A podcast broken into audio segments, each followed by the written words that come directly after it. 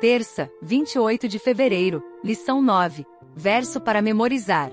Tenham cuidado e não se deixem dominar por qualquer tipo de avareza, porque a vida de uma pessoa não consiste na abundância dos bens que ela tem. Lucas 12, versículo 15. O coração de Judas.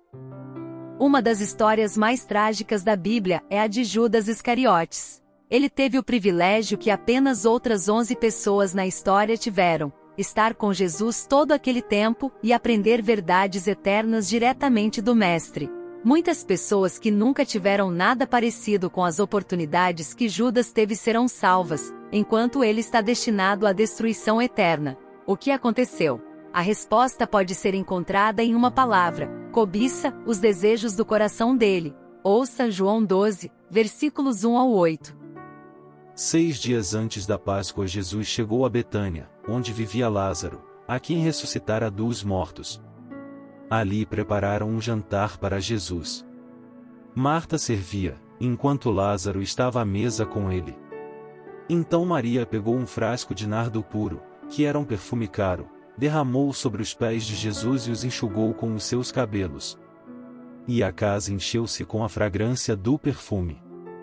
Mais um dos seus discípulos, Judas Iscariotes, que mais tarde iria traí-lo, fez uma objeção, porque este perfume não foi vendido, e o dinheiro dado aos pobres. Seriam trezentos denários. Ele não falou isso por se interessar pelos pobres, mas porque era ladrão, sendo responsável pela bolsa de dinheiro, costumava tirar o que nela era colocado. Respondeu Jesus: Deixe em paz, que o guarde para o dia do meu sepultamento. Pois os pobres vocês sempre terão consigo, mas a mim vocês nem sempre terão. Pergunta 4. O que Maria fez que atraiu tanta atenção durante o banquete? Como Judas reagiu? Por quê?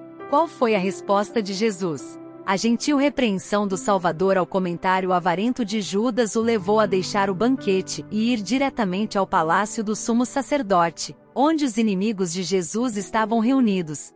Ele se ofereceu para entregar seu mestre nas mãos deles por uma quantia muito menor do que a dádiva de Maria. O que aconteceu com Judas? Depois de tantas oportunidades maravilhosas e raros privilégios, por que ele faria algo tão mal? Segundo Ellen White, Judas, abre aspas, amava o grande mestre e ansiava estar com ele. Tivera desejo de ser transformado no caráter e na vida e esperava experimentar isso por sua ligação com Jesus. O Salvador não havia afastado Judas. Dera-lhe um lugar entre os doze. Confiou-lhe a obra de evangelista.